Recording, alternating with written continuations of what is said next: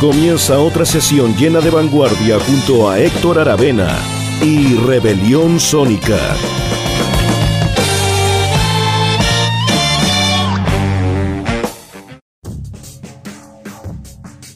Hola, ¿cómo están? Bienvenidos a todos a un nuevo capítulo de Rebelión Sónica en Radio Rock Axis, exactamente la sesión número 38 de la temporada 2023 de este programa, que como es costumbre, tradición, debuta los miércoles a las 10 de la mañana, luego se repite a las 20 horas, una última puesta al aire es el sábado a las 5 de la tarde y luego queda subido, publicado en plataformas de streaming, en todas las plataformas de streaming. Yo siempre digo Spotify porque es la que ocupo yo eh, más regularmente, ¿cierto?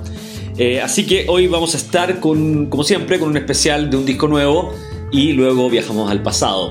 En esta ocasión, el importante regreso de la banda belga sobre todo conocida por ser del movimiento Rock in Opposition, o Rock en Oposición, como se le conoce, Universe Zero.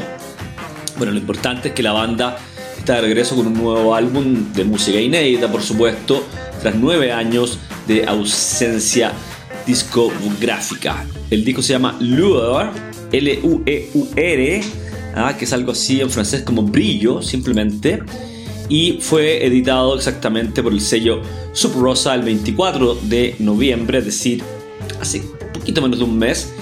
Y em, bueno, como les digo, unas bandas emblemáticas de este movimiento pan-europeo del rock in opposition con bandas de Bélgica, por supuesto, como Universero, entre otras, como Present, francesas también, como Art Soy, suecas como Salama Masmana, franceses también que me gustan mucho son los Etronfo Le Lublin, también en bandas de Italia como Stormy Six, bueno, un movimiento muy interesante de fines de los 70 a contrapelo de las tendencias de moda en aquella época como fue el punk y la música disco, ¿cierto? Eh, obviamente una música, es un rock progresivo, uh, pero muy muy influenciado por la música de cámara contemporánea del siglo XX, la música docta. ¿ah? De hecho se le llama rock de cámara, chamber rock, es una de las denominaciones para este estilo de música. Em, otra banda súper importante que se me fue son los ingleses de Henry Coe, ¿ah? pero básicamente quizás el grupo de rock de cámara por antonomasia es Universe Zero, ¿ah? quizás con los franceses de Art Soy, donde el baterista y líder de la banda, Daniel Dennis, también tocó. Además, Daniel Dennis tiene discos solistas, ahí lo estuve viendo, los tengo grabados en CDR. Eh, y además de su trabajo en Universero, que está la, vida de Universero está dividida en dos etapas, en los 70 y los 80, y luego volvieron a fines de los 90 y no han parado de editar música eh, hasta ahora, pese a estos largos tramos entre un disco y otro. Eh, este es el sucesor, este disco Lua. Recuerden que les dije que era L-U-E-U. L-U-E-U-R, Lua. Fue editado el 24 de noviembre, es el sucesor de Phosphorescent Dreams del 2014, ¿cierto? Sí, exactamente. Que fue editado en, esa época eh, por un sello bastante underground y en 2019 reeditado por Sub Rosa, que es un sello muy importante de la música experimental, digamos así, en Bélgica, ¿cierto? Lewer dice la. explica la, la disquera, Sub Rosa, es el fruto de dos años de trabajo y reflexión cuyas bases fueron puestas por Daniel Dennis, que está en los teclados, batería y percusión, y luego enriquecidas por las contribuciones de las demás integrantes del grupo, ¿cierto? Que, que son Nicolás Deschen en guitarras, Kurt Boudet en clarinete, Nicolás Dennis en bajo y percusión y voz, y los tres... Claro, los tres presentes en el disco anterior Phosphorescent Dreams, ¿ah? o sea, hay una continuidad, está como en la línea de ese disco anterior de la banda porque tiene la misma formación, ¿cierto? Daniel Dennis es el compositor de todos los temas y que ha estado. Sin Daniel Dennis no existe Universe Cero. Así que vamos con la música. Después tengo algunas em, declaraciones del sello y del mismo Daniel Dennis, pero comencemos a escuchar este importante regreso de una banda muy relevante del rock experimental europeo clásico. Vamos a hablar también un poquito de su historia, pero comenzamos a escuchar este disco luego editado hace menos de un mes, como les decía, y el primer tema se llama Esfumato Part 1.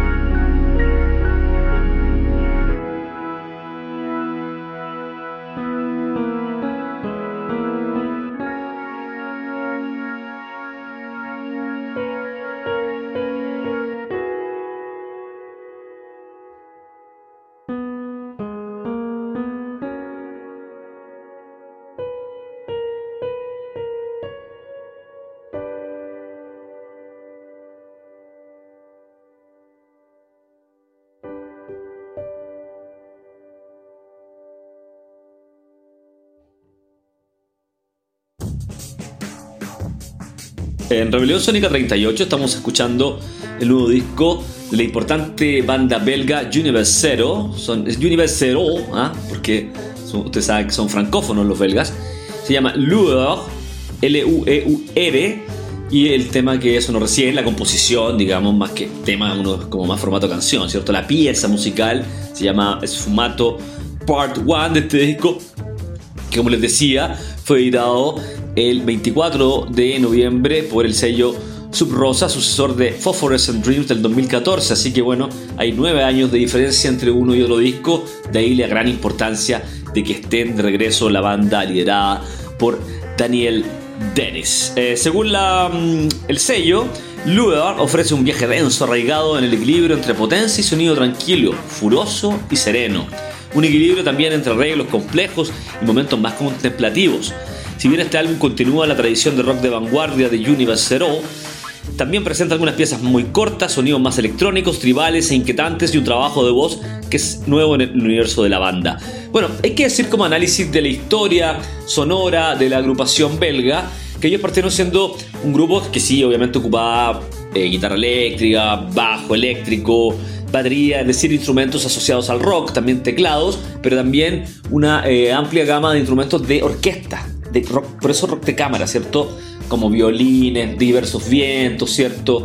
E instrumentos acústicos de orquesta. Esa es la mezcla interesante de Universero, pero con el pasar de los años se volvieron cada vez más eléctricos y ahora desde los 90, fines de los 90 en adelante, han incorporado además elementos de la electrónica. Así que de lo acústico se fueron electrificando y luego pasaron a la electrónica. Esa es como un poco la evolución de este sonido muy denso, muy espeso, muy asfixiante que caracteriza a la banda belga liderada por el percusionista y compositor Daniel Dennis. Sigamos entonces un poquito con la declaración o el, o el el, comunicado de promoción de la discográfica de Subrosa. Dice eh, que entre tradición y sutil evolución, Lua es, una gran novedad en la discografía de la banda que celebrará, celebrará digo, su cincuentenario en 2024. Universal representa una de las bandas más longevas de Bélgica, fue fundada en 1974, recuerda el sello. Agrega Subrosa que sobre la historia del conjunto que el baterista Daniel Dennis tuvo la brillante idea de reunir un equipo de profesionales que compartieran el mismo gusto por la música. La banda ha adoptado un estilo instrumental progresivo, implementando una serie de influencias de la música de cámara, más comúnmente de la música de cámara del siglo XX, más específicamente, ¿cierto? Incluso si la formación cambió mucho a lo largo, a lo largo de los años, cambió de hecho, un, importante músico de Universero, el guitarrista eléctrico Roger Trillot, que luego formó, se, salió de Universero y formó otra agrupación que se llama Present, también importante dentro del Rock in Opposition. Roger Trillot lamentablemente falleció hace un par de años, ¿cierto? Dice que pese al cambio, eh, para terminar la idea de Subrosa, pese al cambio de integrantes en la banda, Universero el sonido de Universero se mantuvo siempre consistente, siempre tuvo una identidad. Decir, para ir con eh, nueva, más música de este nuevo álbum, ¿cierto? Que está compuesto por 11 composiciones, algunas largas de cerca de 10 minutos, 6 minutos, 5 minutos y algunos como interludios, digámoslo así, de 2 em, minutos, 1 minuto 49, así está construido este nuevo disco, el primero de Universero en 9, casi una década, digamos, ¿cierto? Entonces sigamos escuchando material de Lower con dos temas. El primero se llama Rolling Eyes y el segundo Cloports.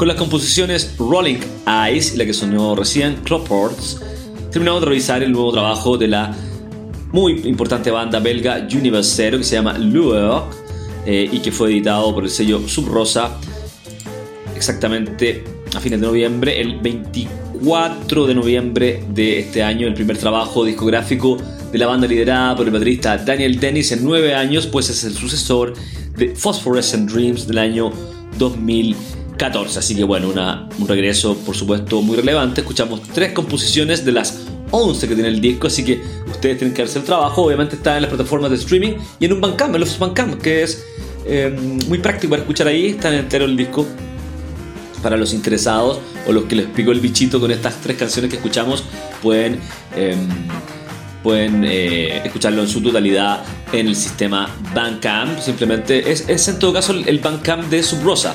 Es subrosalevel.bandcamp.com y ahí, bueno, ahí van a llegar al nuevo disco de la, banda, de la banda belga. ¿ah? De esta banda tan importante, eh, una banda instrumental, históricamente instrumental formada el año 1974 por Daniel Dennis y es básicamente caracterizada por su estilo oscuro, de música muy oscura, eh, de rock progresivo, ¿cierto? Pero un rock progresivo muy especial, muy distinto a Yes, por ejemplo, más cercano a King Crimson, porque es más, más densito, más asfixiante, ¿cierto?